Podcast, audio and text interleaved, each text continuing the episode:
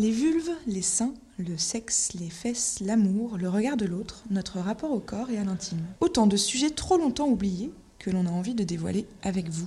Bienvenue sur Pluriel Singulier, le podcast qui part à la rencontre de personnes du quotidien, prêtes à nous raconter leur expérience liée à un questionnement intime. Personnalité, amis, auteurs, autrices, voisins de métro, collègues, entrepreneurs, entrepreneuses, lovers. On écoute toutes les voix qui ont envie de nous partager leur histoire. Certaines font naturellement du bruit, d'autres sont plus discrètes. Mais chaque voix a ce quelque chose à apporter. Des envies, des peurs, des promesses, un savoir, des interrogations, une expertise. Alors, partons à leur rencontre après Laura, autrice de My Dear Vagina et co-créatrice de South Beauty, on retrouve aujourd'hui Paola, créatrice de Vulvae, pour un nouvel épisode sur les vulves.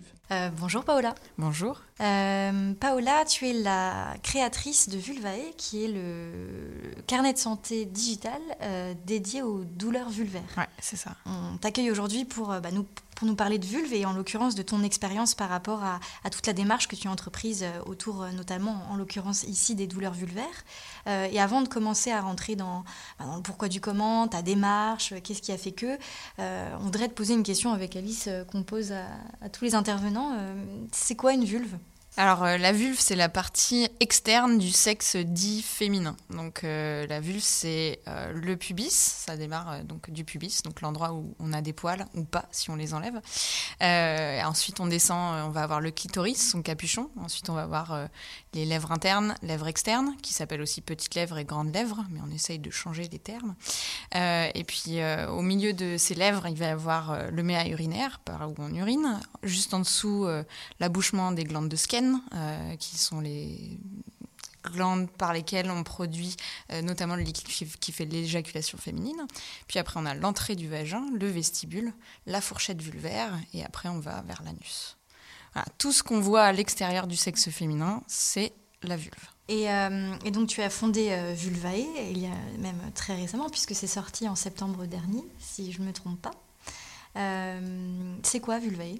Alors Vulvae, bah, tu l'as très bien dit tout à l'heure, c'est un carnet de santé de la vulve. C'est un carnet de santé pour aider les personnes qui souffrent de douleurs vulvaires chroniques à suivre dans le temps leurs sensations.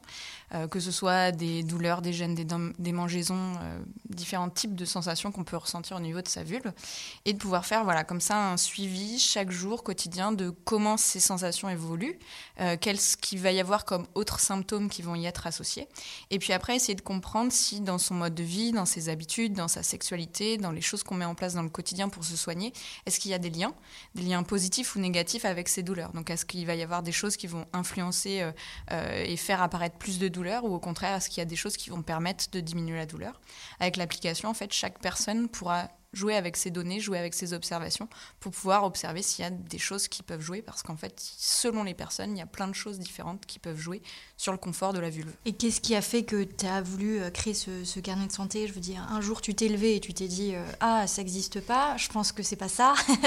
Mais euh, pourquoi cette démarche? Alors, moi, je m'intéresse au sujet de la santé des femmes depuis quelque chose comme 4-5 ans, d'un point de vue de l'innovation. Et puis, au fur et à mesure, je me suis dit Bon, c'est bien sympa de regarder, d'analyser de réfléchir, mais ça produit pas grand chose. Donc je vais commencer à faire des trucs. J'ai commencé à faire des interviews surtout.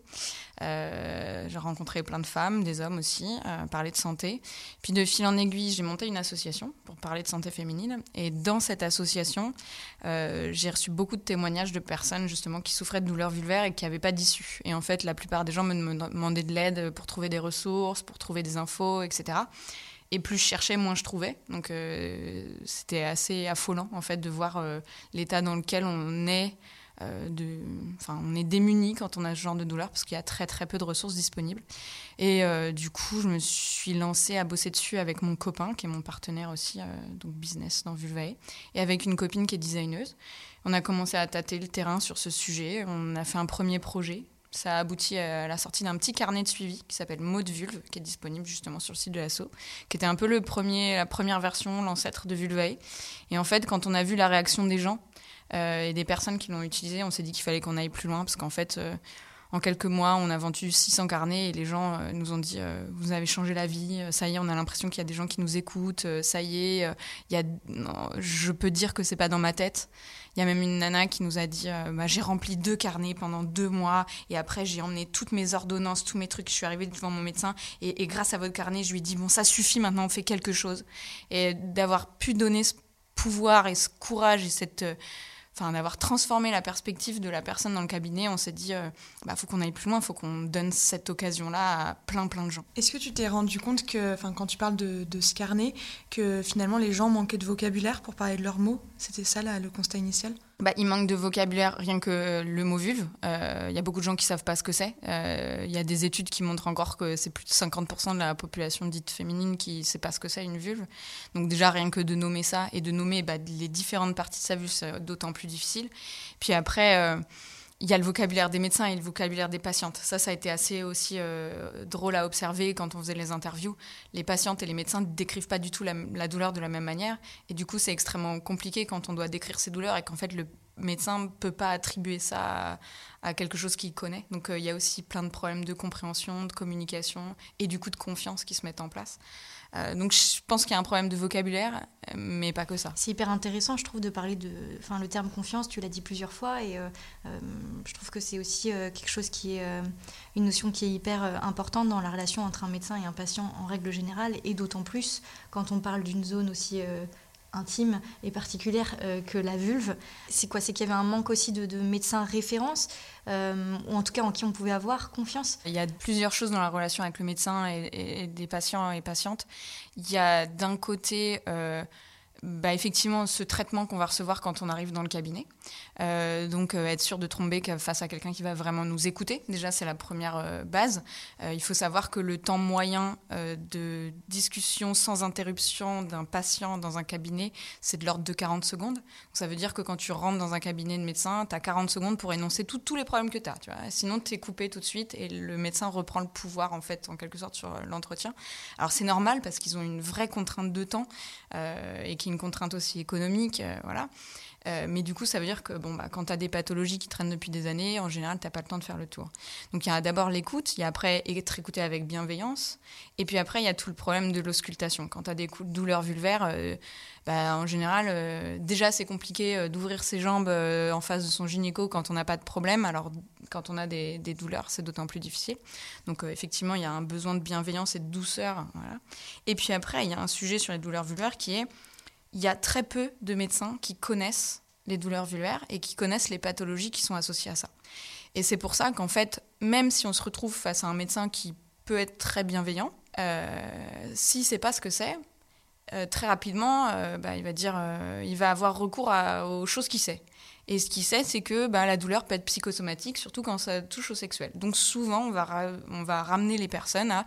Bah, c'est des douleurs qui sont dans, euh, dans, la tête, en quelque sorte. Donc qui sont provoquées par le psychologique. Il euh, faut savoir qu'en Europe, il y a 20% des médecins qui sont formés au diagnostic des pathologies vulvaires, 20% des gynécologues qui sont formés au, au, diagnostic des pathologies vulvaires. Donc ça veut dire que si tu vas chez un gynéco, tu as 4 chances sur 5 de tomber sur un médecin qui ne connaît pas.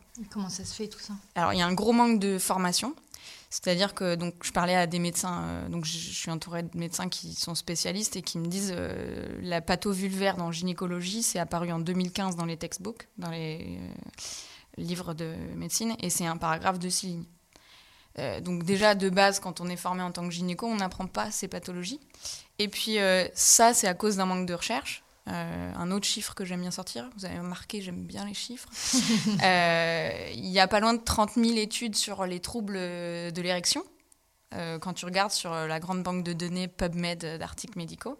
Et dessus, tu retrouves 423 articles sur les troubles chroniques vulvaires tu as 900 articles sur la vulvodynie très très spécifiquement, et tu vas avoir 1400, 1500 articles sur le vaginisme. Donc tu vois, en termes de, enfin, voilà, en termes de volume de recherche, on n'est pas du tout sur des trucs qu'on connaît en fait. Et donc euh, bah, quand on connaît pas, on met un peu de côté, parce que bon, euh, la santé sexuelle, euh, c'est pas si important que ça, c'est pas des enjeux de vie ou de mort. Qu'est-ce que c'est une pathologie vulvaire Alors, euh, ouais, donc derrière les douleurs vulvaires, donc toutes les sensations désagréables qu'on peut avoir au niveau de la vulve, qui sont des brûlures, des démangeaisons, euh, euh, des picotements, des tiraillements, des crampes, des contractions, il va y avoir différents types de pathologies. Il y a des pathologies infectieuses, souvent c'est celle-là qu'on connaît le mieux parce que c'est IST, donc l'herpès, gonorrhée, des choses comme ça, les mycoses, les cystites. Bon, ça en général on connaît bien et c'est assez fréquent, du coup ça peut occasionner, enfin, ça peut occasionner pas mal de douleurs, pas mal de fois dans la vie de, personnes. Puis après, il y a des pathologies qu'on connaît moins bien. Euh, et celle qu'on adresse le plus et qu'on a le plus envie de faire connaître, c'est celle qui est aussi la plus fréquente, c'est la vulvodynie, qui va toucher 15% euh, des femmes au moins une fois dans leur vie, qui est juste un syndrome de douleur chronique, donc qui dure depuis plus de trois mois, euh, sans lésion apparente. C'est-à-dire que quand on regarde la vulve, on ne voit rien. Il n'y a absolument rien d'anormal comparé à d'habitude. C'est-à-dire la vulve a la même apparence. Et en fait, ça, c'est un, une sorte de dérèglement nerveux. En fait les signaux de douleur sont générés par les nerfs qui ont été endommagés en fait par on ne sait pas quoi. On ne sait pas toujours ce qui cause ça. Et en fait, ça va envoyer des signaux euh, au cerveau de douleur. Ça brûle, ça brûle, ça pique, ça pique, ça pique, sans qu'il y ait quelque chose d'apparent. Et ça, c'est extrêmement déroutant pour les médecins. J'en reviens aussi à là. C'est que bah, du coup, un médecin est habitué à avoir un symptôme, une cause et du coup un diagnostic et derrière un traitement. Et là, il y a un symptôme qui n'est pas visible, où on ne comprend pas la cause, et du coup, après, il est un petit peu perdu parce qu'il bah, n'y a rien qui l'aiguille euh, là-dedans. Et donc, euh, voilà, ça, c'est une des pathologies qui est la plus difficile à diagnostiquer. Justement, quand on dit pathologie vulvaire, euh, quand, quand ça va pas, souvent on a mal. Hein. il y a vraiment quelque chose avec la douleur, la douleur et les rapports sexuels, la douleur et les règles. En fait, finalement, la douleur, c'est quelque chose qui, entre mille guillemets, bien sûr, mais a longtemps été considéré comme normal chez les personnes à vulve. Pourquoi pendant si longtemps on a pensé que c'était normal d'avoir mal? Ah, j'adore cette question parce que du coup, on fait un retour dans l'histoire. Euh, la douleur, c'est quelque chose qui est historiquement, religieusement, sociologiquement, dans tous les aspects de la société, associé à l'expérience dite féminine. C'est-à-dire que depuis la Bible, et le tu enfanteras dans la douleur. Euh, toutes les expériences liées à une forme de biologie dite féminine euh, se font dans la douleur. Donc il y a le tu enfanteras dans la douleur, mais il y a aussi toute la souffrance qui est associée au féminin euh, dans l'histoire, le côté très martyr qu'on va associer souvent aux histoires féminines qui sont racontées dans l'histoire. Et puis la première fois, ça fait mal. Les premières règles, ça fait mal toutes les premières fois de, choses liées à une expérience corporelle féminine, en général, sont douloureuses et on trouve ça normal. Et donc ça a été construit narrativement dans l'histoire. Et du coup, maintenant, c'est tellement ancré que même euh, en tant que femme, quand on est socialisé en tant que femme, eh ben, on est habitué à se dire, bon, bah, de toute façon, ça va faire mal. Euh, donc ça, euh, c'est aussi pour ça que la parole peine à se libérer sur ces sujets-là et que ça reste tabou. C'est qu'en fait, on, est habitué à penser que ça va toujours être comme ça, que c'est une forme de fatalité. Et puis toutes les instances qu'on va rencontrer dans notre parcours vont nous le rappeler. Euh, dans la culture, on nous le redit. Chez le médecin, on nous le redit. partout, on nous le redit. Donc ça entretient cette espèce de climat où voilà, on est toujours sur de la douleur et du coup une forme de normalisation de cette douleur. On est d'accord que c'est pas normal d'avoir mal. On est d'accord que ce n'est pas normal d'avoir mal, clairement. C'est complètement anormal, et surtout dans le cadre des relations sexuelles, à moins de l'avoir explicitement choisi, euh, ça ne devrait pas faire mal. si tu avais, si tu as euh, des petits tips, des conseils euh, à donner aux personnes qui ont des douleurs vulvaires, ce serait quoi? Il faut en parler vite parce que plus on attend, plus la zone est traumatisée, entre guillemets, et plus les douleurs vont s'installer durablement et être difficiles à soigner. Donc euh, le plus tôt on commence à agir pour euh, améliorer ça, le mieux c'est. Et euh, pour ça, bah, il y a Vulvae, mais il y a aussi d'autres, il y a des associations qui permettent de trouver des praticiens et praticiennes bienveillantes qui connaissent les pathologies. Parfois, il faut faire un peu de chemin, parce que bah, c'est surtout dans les grandes villes et tout ça, tout ça. Mais, mais voilà, il y a des gens qui peuvent très vite aider. Euh, ce que j'essaye de dire aussi souvent, c'est que bah, c'est pas tabou. enfin, il faut essayer de faire en sorte que ce soit pas tabou. Euh, c'est difficile d'en parler, mais c'est pas quelque chose qui vous diminue en tant que personne, c'est pas quelque chose qui veut dire quelque chose sur vous, euh, c'est pas non plus un truc dont on est coupable, parce qu'en fait, bah, quand on attrape un rhume, ça viendrait à l'idée de personne de nous dire ah t'as bien fait pour toi, tu es coupable d'avoir chopé ce rhume, bah, c'est pareil quand on a mal à la vulve quoi. On n'a pas on n'a pas décidé. Voilà, du coup, en parler, en parler autour de soi aussi, parce qu'en fait, bah, si on prend le chiffre de 15% des femmes ont au moins une fois dans leur vie un épisode de douleur chronique, ça veut dire que quand même autour de soi, on a une propension de chance de trouver quelqu'un qui vit la même chose ou qui vit quelque chose de similaire. Donc en parler, se sentir soutenu et réaliser qu'on n'est pas seul, c'est important aussi. Parce qu'il y a une forme de, culpabilité d'avoir mal à la vulve? Ouais, il y a une énorme culpabilité chez les personnes parce que souvent, en fait, euh, on n'associe pas ça à un problème de santé, on associe ça à un problème sexo. Et donc, c'est une forme de déficience de femme ou de personne à vulve dans sa sexualité. Donc, euh, du coup, la, personne souvent va se dire euh, Je suis pas complète ou euh, pourquoi moi j'ai ce problème alors que tout le monde a l'air d'avoir une sexualité euh, riche et géniale et euh, orgasmique et folle. et donc souvent les personnes, comme, comme on n'associe pas à la, ça à la santé mais à la sexualité, on associe ça à la performance. Et donc du coup, il y a quelque chose qui se joue là-dedans. Hyper intéressant. je ne sais pas si tu es d'accord avec ça, mais on trouve avec Alice que euh, bah, la vulve a souvent été occultée euh, face au vagin. Disons que le vagin a pris euh, la lumière, si on peut dire, par rapport à la vulve. Et tu vois, par exemple, on parle de, plutôt de la fonction reproductive du vagin que du reste. selon toi, pourquoi? Bah, à nouveau, je, je, prendrais un peu une perspective historique qui est peut-être incomplète, mais on a souvent euh, défini le sexe féminin comme un trou. Euh, ou un manque ou une absence de pénis, pour citer Freud. du coup, en fait, comme on a cette représentation du sexe féminin comme étant juste un vide, un manque, un trou, bah, on pense que au vagin. Et, et, en fait, on a occulté le fait que les organes génitaux féminins, et en fait, il y a une partie externe, une vraie partie qui est constituée. mais comme elle n'a pas d'intérêt, effectivement, comme tu dis, dans la reproduction, et qu'elle convient pas au schéma psycho-sexo euh, qu'on a créé. Euh, elle a été occultée, euh, voilà. Et elle n'a pas de fonction hormis le plaisir, finalement. Par contre, le vagin, c'est la fertilité. Donc c'est quand même en lien avec les sujets de vie ou de mort, parce que c'est la reproduction. Donc là, tout de suite, on re-rentre dans des enjeux qui ont plus de valeur en fait euh, pour euh, dans les schémas traditionnels en tout cas. Est-ce que tu sais s'il y a encore des clichés aujourd'hui qui sont entretenus euh, par rapport à la vulve, autour de la vulve? Est-ce qu'il y a encore des clichés? Et si oui, lesquels tu combats avec Vulvae ben, spontanément, je pense à deux choses. Tu as le cliché de la vulve en petite fleur, toute belle, toute symétrique, tout ça je dirais pas qu'on se bat vraiment contre ça avec Vulvae, mais en tout cas, on essaye de représenter d'autres choses et de donner de la place aussi à des artistes qui montrent d'autres choses. Parce que ça, c'est terrible. Euh, les complexes sur la vulve font recourir à des chirurgies qui vont créer après des problèmes. Du coup, euh, c'est clairement pas bon euh, pour, pour les personnes. Et après, euh, si, il y a un truc sur lequel nous, on se bat pas mal, c'est l'épilation et surtout l'épilation intégrale. Euh, donc, on a aussi ce cliché de la vulve parfaite, c'est une vulve parfaitement épilée.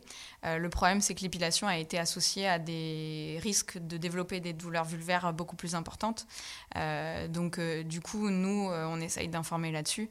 on peut s'épiler globalement le maillot, mais il faut laisser ses lèvres tranquilles, il faut laisser toutes les zones de muqueuse assez sensibles, il vaut mieux les laisser très tranquilles parce que les poils ont une vraie fonction et ils ont une vraie fonction dans l'équilibre euh, à la fois euh, de la flore vaginale, dans l'équilibre de la peau, enfin il faut vraiment faire attention à ça et ça c'est un truc dont on parle pas mal ouais, parce que la vulve épilée euh, est plus sujette aux désagréments en moyenne. En termes d'éducation, au tout début tu nous parles de notre conversation, tu, nous parlais bah, justement des médecins, qu'il y avait encore plein de gynécologues et encore peu qui étaient au fait de, leur vulvaire, des pathologies, etc. Qu'est-ce qu'on peut faire demain euh, outre, euh, outre ce que tu as mis en place avec Vulvae, je veux dire, plus dans l'éducation, dans la médecine, c'est quoi les solutions pour que demain les vulves ne soient plus occultées à minima des pratiques médicales? Bah, du coup, nous, on essaye de travailler justement avec les médecins, euh, on essaye d'avoir des contacts avec des universités, des hôpitaux pour bah, aller faire de la sensibilisation là-dessus. C'est assez rigolo parce que je suis pas du tout du milieu médical et en fait, je vais probablement aller faire des présentations dans des hôpitaux pour parler de pathologie vulvaire. Donc c'est un peu le monde à l'envers, mais en même temps, euh, je trouve que c'est intéressant de se dire que euh, euh, la société civile, de la même manière qu'elle impacte le politique, peut aussi impacter des, des, institutions telles que le médical, qui a été qui est une chasse gardée encore très très forte. Et, et, je pense que, ben, en tant que patiente ou patient, euh, on peut amener de l'information à ces médecins. Je pense qu'il y a des médecins qui sont très euh, preneurs de tout ce qu'on peut leur apporter et qui sont contents d'apprendre des choses. Moi, j'avais une gynéco fabuleuse qui est partie à la retraite euh, maintenant, mais il y a 10 ans, j'ai commencé la CUP, ça fait 10-12 ans, c'était encore très peu connu et et tout de suite, quand je lui ai dit ça, elle a voulu savoir, elle a voulu voir, elle a voulu euh, que je lui envoie, emmène des leaflets et tout. Euh, du coup, ce que je dis euh, aux patients et aux patientes qui vont voir des médecins sur les pathologies vulvaires, maintenant, c'est bah, de leur emmener mon guide, de leur parler d'articles qu'ils ont lus et de eux aussi faire de la sensibilisation dans ce sens-là. Parce que si on attend que l'institution médicale change, en fait, ça va prendre beaucoup trop d'années parce que c'est énormément sclérosé. Et euh, du coup, je pense qu'en tant que patient, on peut aussi faire beaucoup de choses comme ça, en nous passant les informations. Pourquoi les vulves, c'est encore un sujet tabou aujourd'hui? Bah Parce que ça reste encore associé à la sexualité. Quand tu tapes euh, vulve dans Google, les images qui ressortent, c'est des images de porno. Euh, du coup, je pense que comme c'est associé à la sexualité et pas tellement à la santé et purement. En fait, c'est c'est pas quand tu dis vulve, t'es pas dans l'anatomie désexualisée. Tu es dans l'anatomie associée à un acte. Euh, et donc, euh, comme il y a toujours du jugement sur ces actes et du tabou sur ces actes, euh, bah, du coup, ça, ça reste associé à ça. Et je pense que comme c'est associé d'autant plus à la sexualité donc féminine, euh, c'est encore plus tabou que la sexualité euh, masculine parce que c'est comme tous les sujets, la masturbation, euh, le plaisir, c'est des choses qu'on découvre, on a l'impression depuis, je sais pas, 30, 40, 50 ans. Du coup, voilà, ça reste des trucs un peu inexplorés. Et moi, je vois dans les patientes, un des trucs à faire quand tu as des douleurs, c'est de te reconnecter à ta vulve et de la toucher pour savoir où est-ce que tu as mal. Rien que ça, c'est extrêmement difficile à faire pour les personnes par rapport à elles-mêmes. Parce qu'en fait, on leur a toujours dit qu'il fallait pas qu'elles se touchent, qu'il fallait pas qu'elles se connaissent. Enfin, on leur a dit c'est pas la peine, il y a des médecins, c'est eux qui regarderont, mais toi, pas la peine de regarder. Euh, et après, il y a eu des mouvements comme l'autogynécologie, des trucs comme ça qui, du coup, te reconnectent à ton et tu, tu te rends compte, en fait, tu peux faire pas mal de choses et comprendre pas mal de choses par toi-même, mais tout le système t'apprend à pas avoir ce pouvoir. Donc du coup, quand tu reprends ce pouvoir, c'est extrêmement euh, malaisant, quoi. Je crois qu'on a une dernière question à te poser. C'est une question qui est commune à donc, euh, toutes les personnes qui vont venir au, sein de Pluriel Singulier. Euh, c'est quoi pour toi l'intimité, Paola? L'intimité, ce que je me suis dit, la façon la plus simple de le résumer, je me suis dit que c'était le lieu où on peut être vraiment soi-même. Et quand je dis lieu, c'est pas forcément un lieu physique, c'est un lieu mental, un espace euh, quel qu'il soit, dans, le dans lequel on peut soit se découvrir, soit être vraiment qui on est. Et après, je trouve que ce qui est intéressant dans l'intimité, c'est que c'est quelque chose de privé, mais qui prend encore plus de valeur quand elle devient publique ou quand elle devient partagée. Euh, et du coup, c'est quelque chose qui se partage aussi avec, euh, avec des gens et en douceur. Eh ben, merci beaucoup pour euh, ton temps et toutes ces réponses. Avec très grand plaisir. Merci à vous. Un grand merci à vous pour votre écoute et surtout merci à nos invités. Si vous avez aimé notre épisode, n'hésitez pas à nous soutenir en vous abonnant aux différentes plateformes, à nous laisser un commentaire ou à en parler autour de vous. Et si vous en voulez encore plus, suivez-nous sur Instagram, at underscore co. Vous y retrouverez les dernières actualités de la marque et toutes les infos de nos prochains épisodes. Alors, on vous dit à très vite